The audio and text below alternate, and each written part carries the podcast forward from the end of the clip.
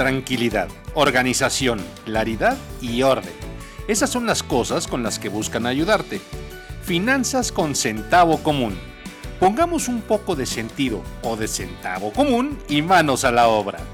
Con ustedes, Valerish Loser y Marijoco de Sal.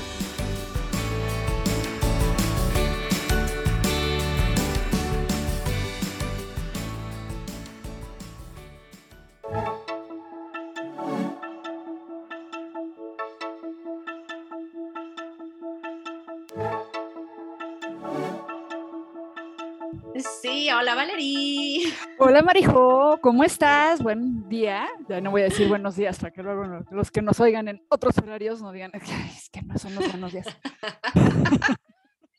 ¿Cómo están? Bienvenidísimos a este espacio de finanzas con centavo común. Yo soy Marijo Codesal. Ya saben que mi core subject mi super tema de emoción es el crédito y la deuda, que al final de cuentas es la misma moneda, dos caras de la misma moneda. Y hoy estoy súper prendida y súper feliz porque es mi tema, sí. Perdón, Valerie, ya me arranqué como mariachi. ¿Cómo estás hoy? Muy bien, muchas gracias. Me da mucho gusto escuchar que estás muy bien tú también. Bienvenidos todos, yo soy Valerie. Bueno, ya saben que mi parte, o a mí, o sea, mi core, hacerlo igual que Marijo, es la parte de educación financiera para padres, madres de familia y los chavos que están empezando a ganar su propio dinero. Entonces, pues en esta parte de ganar su propio dinero también tendrían que aprender a manejar el crédito. Entonces, de eso también platico yo en mis cursos, pero por supuesto, como es el core de Marijo, la voy a dejar que le dé, así que el kickoff del, ya iba a decir del partido, no bueno, sí. del programa. Empieza, por favor, Marijo, y bienvenidos otra vez. Ay, pues fíjense que estoy súper emocionada porque la verdad es que el tema de hoy es utilizar el crédito de manera inteligente. Y es que, a ver, creo que una parte bien importante, ya lo platicábamos en el episodio pasado, paréntesis, si se lo perdieron, regresen ahí a Spotify, ahí está listo para que lo escuchen cuando ustedes quieran. Eh, cierro el paréntesis. El crédito, el crédito es una parte como súper importante de la vida financiera. Y lo voy a explicar porque mm, la verdad es que actualmente nosotros estamos ya inmersos en un mundo sumamente financiero en donde realmente no nos estamos dando cuenta de la potencialidad o de la influencia que puede tener eh, las diferentes herramientas financieras que hay en, el impacto de nuestra vida, ¿no? Y una de ellas, pues, es el crédito, porque la verdad es que ha habido como esta ola desde hace ya un par de años en donde acceder a crédito es súper fácil, súper, súper fácil. Entonces, cuando accedemos a crédito sin saberlo utilizar, podemos estarnos metiendo el pie, ¿no? Ya lo platicábamos la vez pasada, ¿no? De cómo tener deudas puede ser constructivo o destructivo. Y pues parte de encontrarnos en deuda es porque en algún momento tomamos un crédito, ¿no? Entonces, hoy vamos a platicar sobre algunos puntos muy específicos para tener muy en cuenta cuando tomamos un crédito, ¿no? Entonces, ¿cómo ves, Valerie? ¿Sí le entramos? ya estamos aquí. O sea que vamos a darle con todo.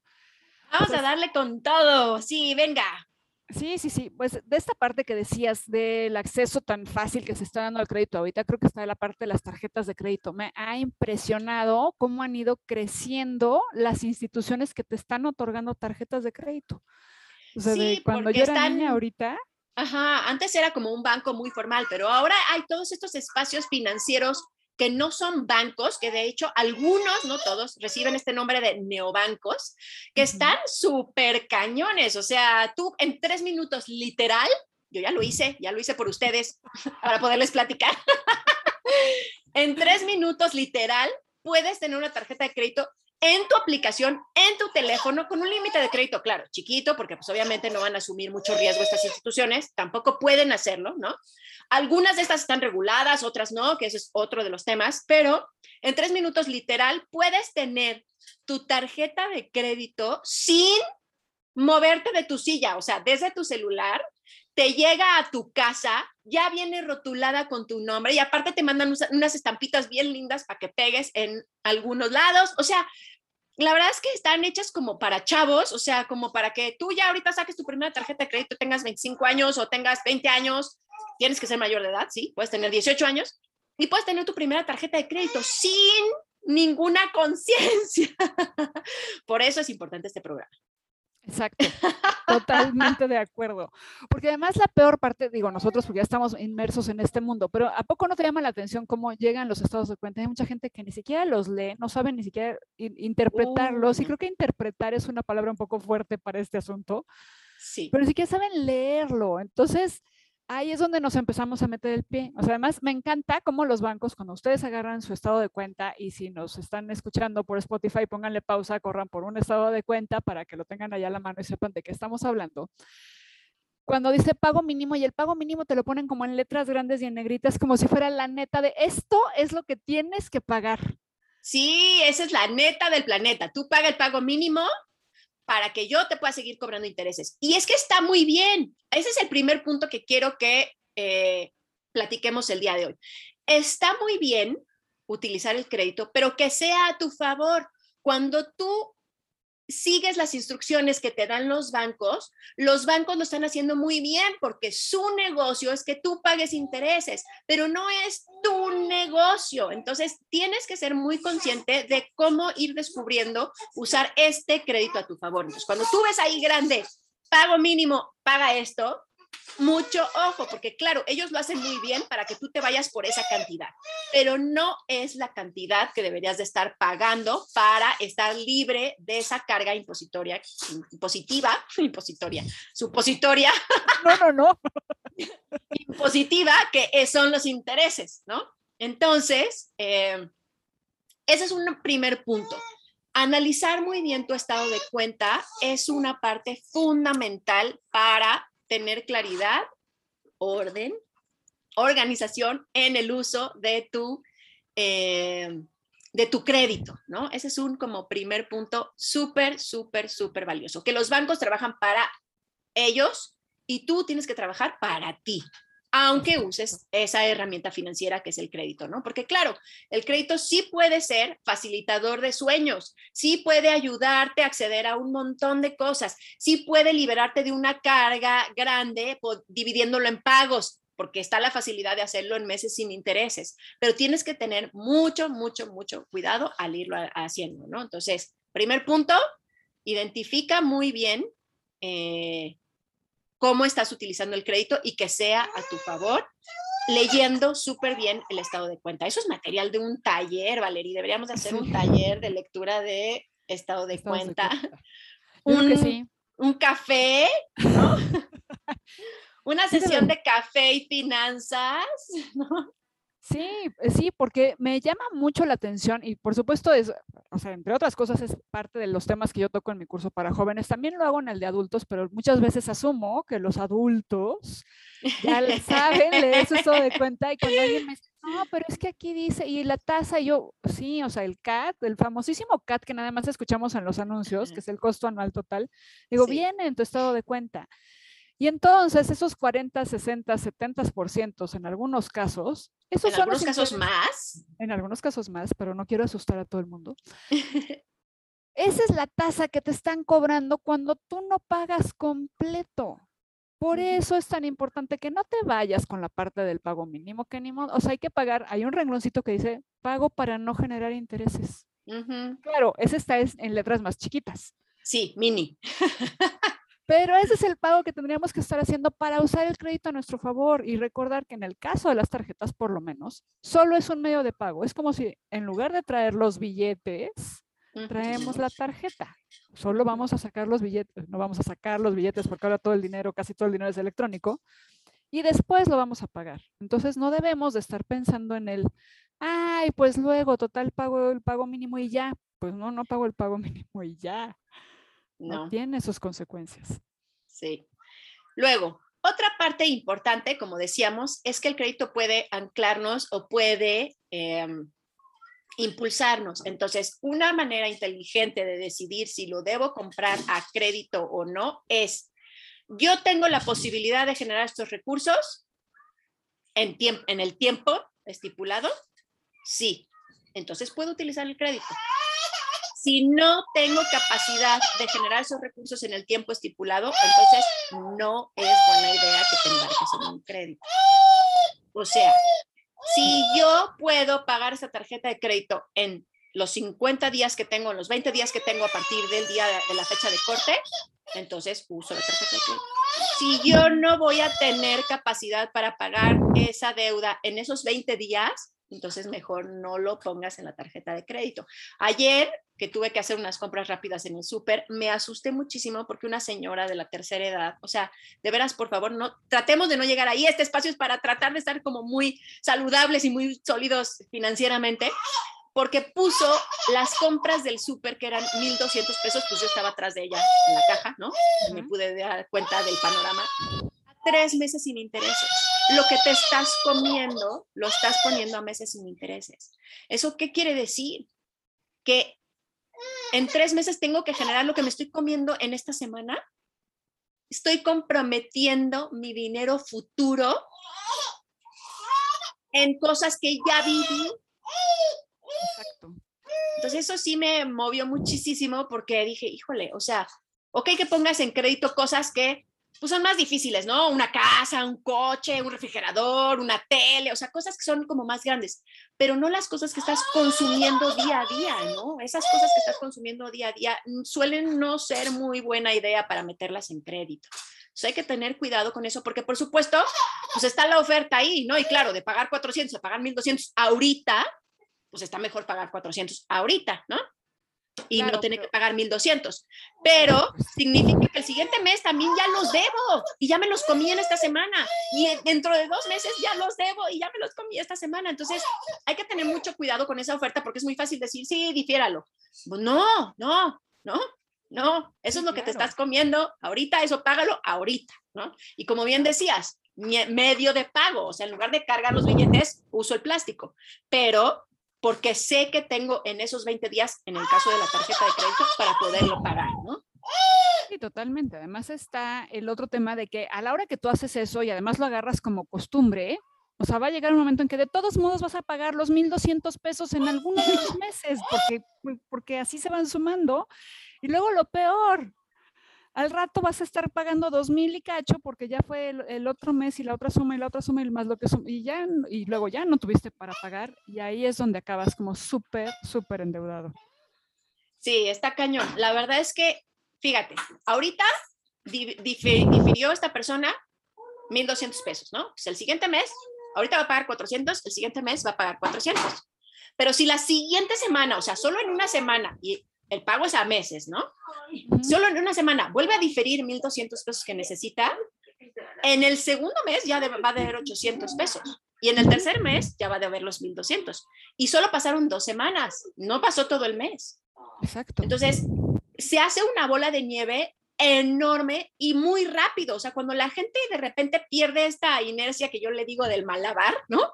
Cuando se le empiezan a caer las pelotitas, se caen todas de un jalón y es un desmadre. O sea, realmente se vuelve súper complicado porque cuando te das cuenta, tu estado de cuenta ya no viene por lo que debías, sino por lo... Eh, por los intereses más la capitalización. Y este es un segundo punto súper importante para utilizar el crédito.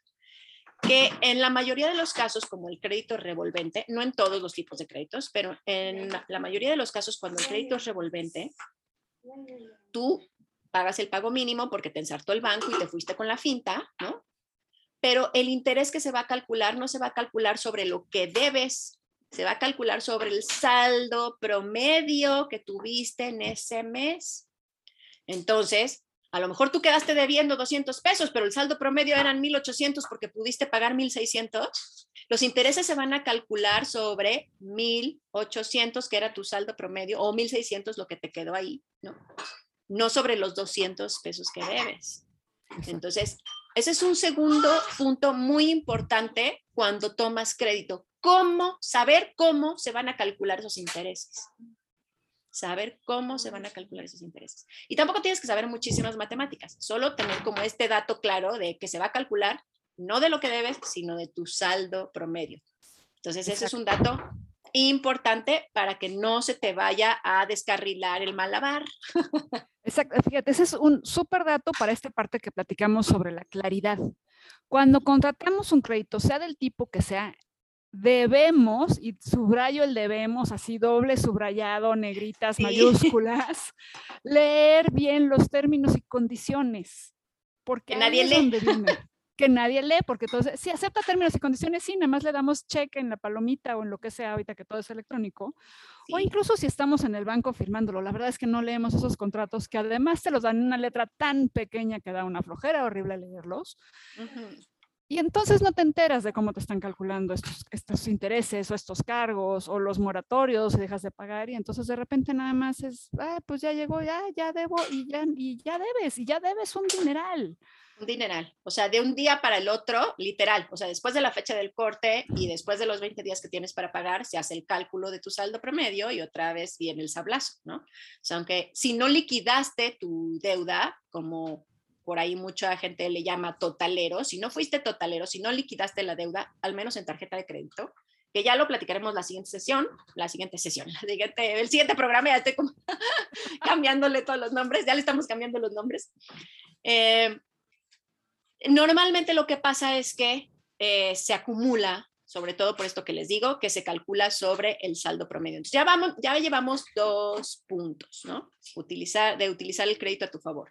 Que sepas exactamente qué tipo de producto estás utilizando y que puedas saber cómo eh, se calculan o cómo tener claro todas estas variables de crédito, ¿no? Y dentro de estas variables, pues está, por ejemplo, la tasa de interés, pues que sepas cuál es y que distingas de la tasa de interés normal, regular, la que se supone que te están cobrando, la tasa de interés que es moratoria por si te atrasas en algún pago, pues te cobran intereses moratorios, dejas de pagar, te cobran intereses moratorios.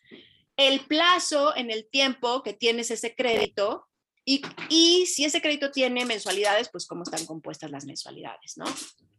¿Cómo se supone que debes ir eh, terminando, amortizando, se llama, término importante financiero para que lo vayan aprendiendo, cómo ir pagando ese crédito en el periodo de tiempo que, mm, que tienes contratado, ¿no? Entonces, eso es, eso es, esa parte de las características de un crédito también es bien importante que lo tengas claro para que sepas cómo utilizarlo a tu favor, ¿no? Totalmente de acuerdo. Y en esta parte que platicábamos la vez pasada de deudas destructivas o constructivas, finalmente es como el crédito, ¿no? O sea, te puede ayudar a construir tu patrimonio cuando platicamos con créditos hipotecarios o quizá el crédito automotriz. Digo, yo no soy muy fan de tener así que el coche a crédito, pero bueno, cada quien. Pero esta parte del hipotecario es definitivamente un crédito constructivo, ¿no? O sea, ni siquiera es para construir casa, es como para construir patrimonio adquiriendo esa casa.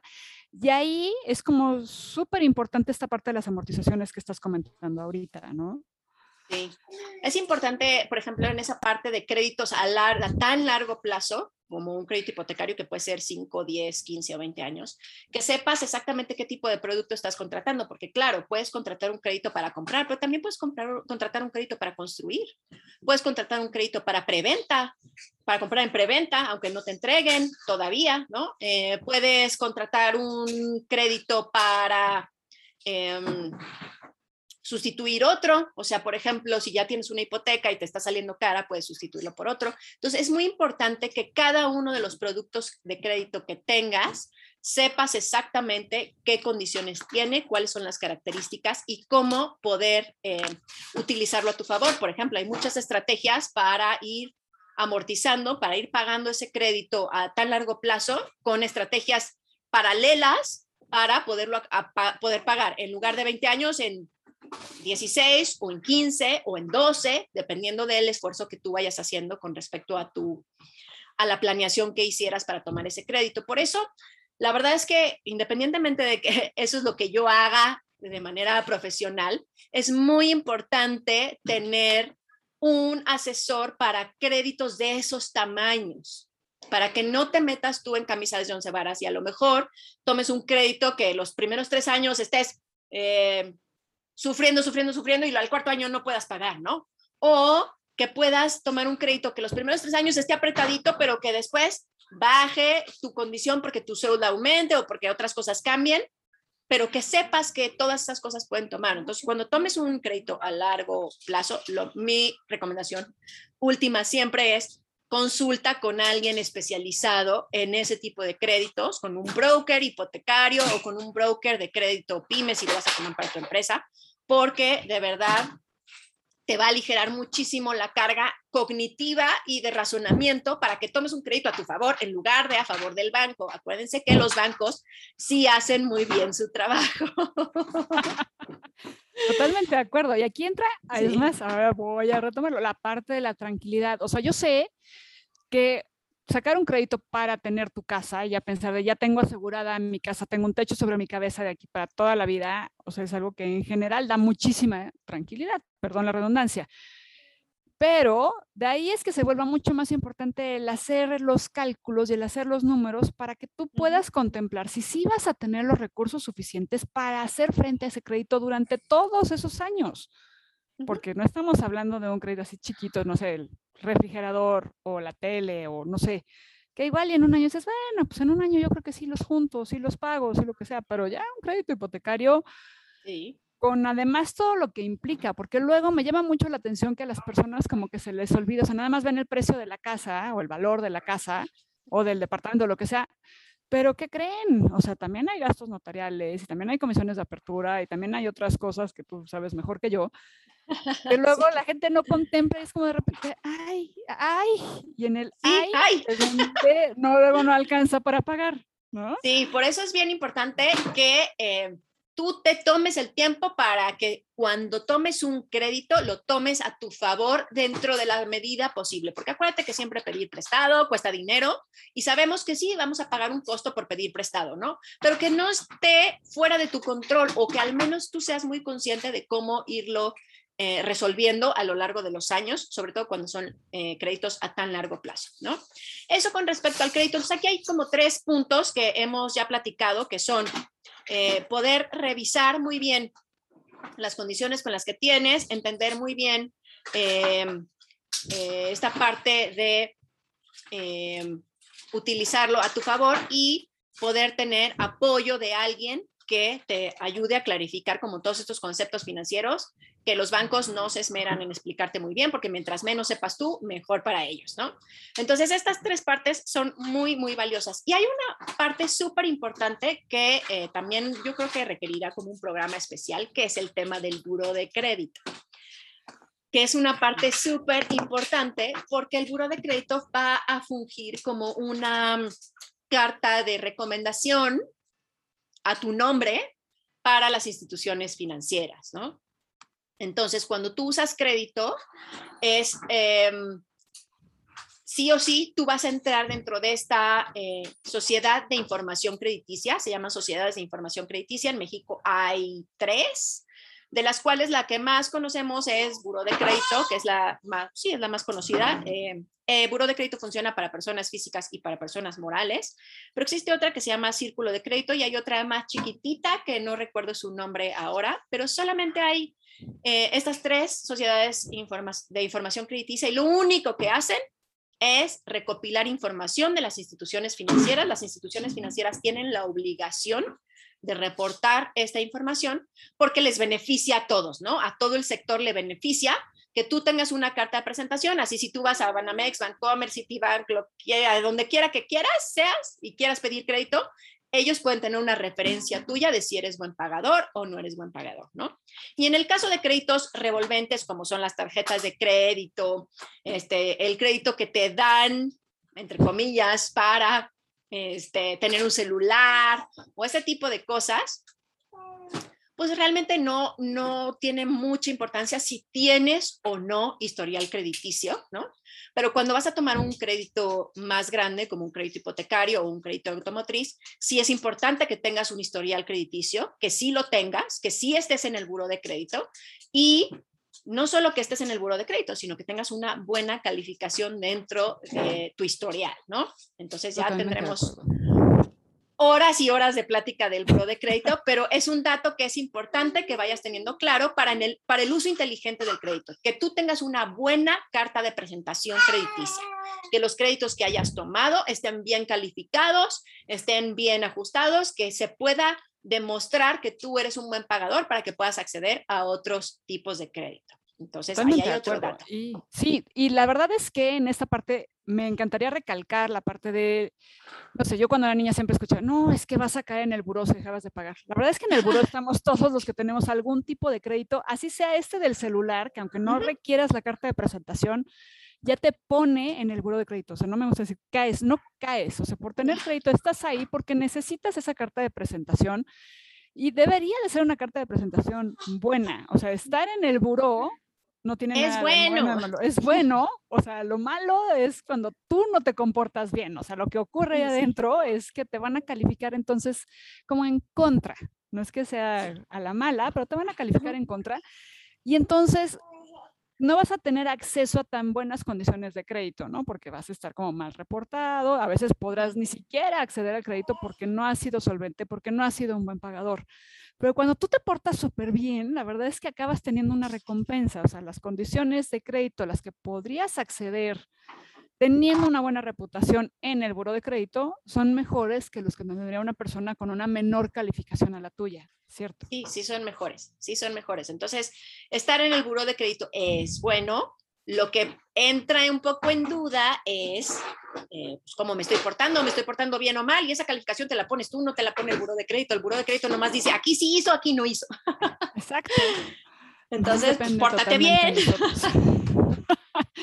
como todo en la vida, hay que portarnos bien, ni modo. Hasta para estos temas financieros hay que portarse bien. Sí, siempre hay que portarse bien porque luego nunca sabes quién te conoce. Y en esta época todavía peor, todo puede quedar grabado y uno ni enterado. Sí, entonces, bueno, estos puntos son importantes para que tú puedas eh, ir tomando decisiones más inteligentes sobre el uso de crédito.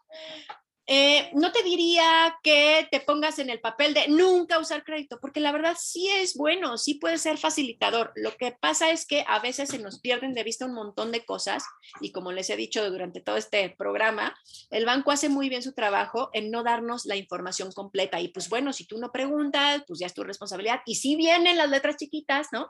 Pero te podrías ahorrar la lectura de las letras chiquitas, que todos lo hacemos, preguntando, asesorándote acercándote al ejecutivo o a alguien especialista en crédito, aquí estamos Valerillo, o sea, la verdad puedes preguntar, puedes informarte, el Internet está lleno de información adecuada, o sea, no toda está equivocada, hay alguna, ¿no? Pero normalmente está lleno de información. Eh, adecuada en las páginas de la Conducef, en las páginas de Banjico, en algunas otras páginas de finanzas personales que puedes encontrarte por ahí. La verdad, sí hay información adecuada y acertada. Entonces, realmente es gratis que te informes. Lo que pasa es que a veces nos da mucha flojera y entonces esa flojera y esa desidia nos pueden salir caras, ¿no? Entonces, cuando tomes un crédito, por favor, tómalo de la manera más informada posible y que sepas que vas a estar en el buro de crédito con una bonita calificación si te estás portando bien. Y entonces podrás acceder a mejores condiciones de crédito que te ayuden a construir tu patrimonio y de esa forma podemos decir que lo estás usando inteligentemente. Exactamente, la verdad es que usar el crédito de manera inteligente nos facilita ciertos procesos, ¿no? En lugar de tener que estar ahorrando 10 años para comprar una casa, la puedo vivir hoy y irla pagando, e irla pagando en 10 años, ¿no? O en 15 años o 20, lo que sea. Si utilizo bien el crédito, puedo tener el coche hoy y también poderlo irlo pagando eh, a lo largo del tiempo, ¿no?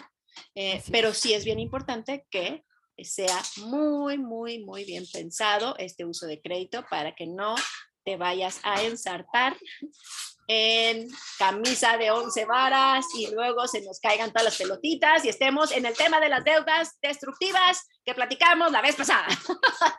Exacto. Ahí es donde no queremos estar porque esa parte definitivamente no es un uso inteligente del crédito. No, definitivamente no. puede haber mejores usos. Y la cosa es nada más que aprendas, ¿no? Entonces, bueno, ¿qué va a pasar la siguiente vez, Valeria? Pues la siguiente vez, Marijo, ¿qué te parece si entramos más de lleno en el uso de la tarjeta de crédito para hacer como esta lección. Ojalá nos acompañen más porque nos encantaría hacer como esta parte del café financiero mañanero. Y para los, todos los que tengan dudas, sobre todo, ¿sabes qué me preocupa? O sea, acaba de pasar el buen fin, pero ya viene Navidad y la mayoría de la gente mete compras navideñas a la tarjeta. Entonces, por favor, antes de hacer eso, vengan y escúchenos, platíquenos, pregúntenos todas sus dudas nos encantaría que el año que viene empezaran con una cuesta de enero no tan empinada. Porque la verdad es que con este tema que la inflación acaba de llegar a un máximo de 20 años, o sea, tan alto, la cuesta de enero va a ser que la peor en más de 20 años. Por favor, ahora sí que ayúdenos a ayudarles. vengan a platicar con nosotros, vengan a escucharnos y nos encantará compartir ideas, rebotarlo, ayudarles, orientarlos. Porque acuérdense que nuestra misión es darles tranquilidad, organización, claridad y orden. Exacto. Además, eh, como dice el dicho, ¿no? Arrieros somos y en el camino andamos.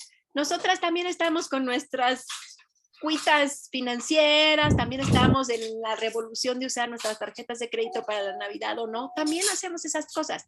Entonces, de alguna manera que eh, sepan que pues estamos un poco en los mismos zapatos, no estamos tan lejos, pero que podemos compartir eh, esta experiencia de darnos de topes, de resarcir, de tener cierto orden y cómo eso funciona para mi vida, para la vida de Valerie y puede funcionar también para tu vida si, este, si te animas a platicar de estos temas, ¿no? Así es. Pues aquí lo dejaremos por hoy entonces. Los esperamos con mucho gusto, como siempre, todos los miércoles 10 de la mañana por Clubhouse. Y si no, pues escuchen la repetición en Spotify. Y por favor, no dejen de mandarnos sus comentarios a finanzasconcentavocomún.com o déjenos algún comentario en el Instagram. Ahí también estamos como Finanzas con Centavo Común, evidentemente. Exacto. Ahí nos vemos. Entonces, ¿qué? Nos vemos la próxima semana. Nos vemos. Cuídense mucho. Bye bye. Bye. Recuerda enviarnos tus preguntas, comentarios y de paso un saludito a finanzasconcentavocomún.com. Síguenos en Instagram y puedes oír nuestro podcast en Spotify. Suscríbete para que recibas notificaciones cuando publiquemos nuevas aventuras financieras. Y si quieres tener esta conversación en vivo, únete a Clubhouse. Estamos todos los miércoles a las 10 de la mañana. Pongamos un poco de sentido o de centavo común y manos a la obra.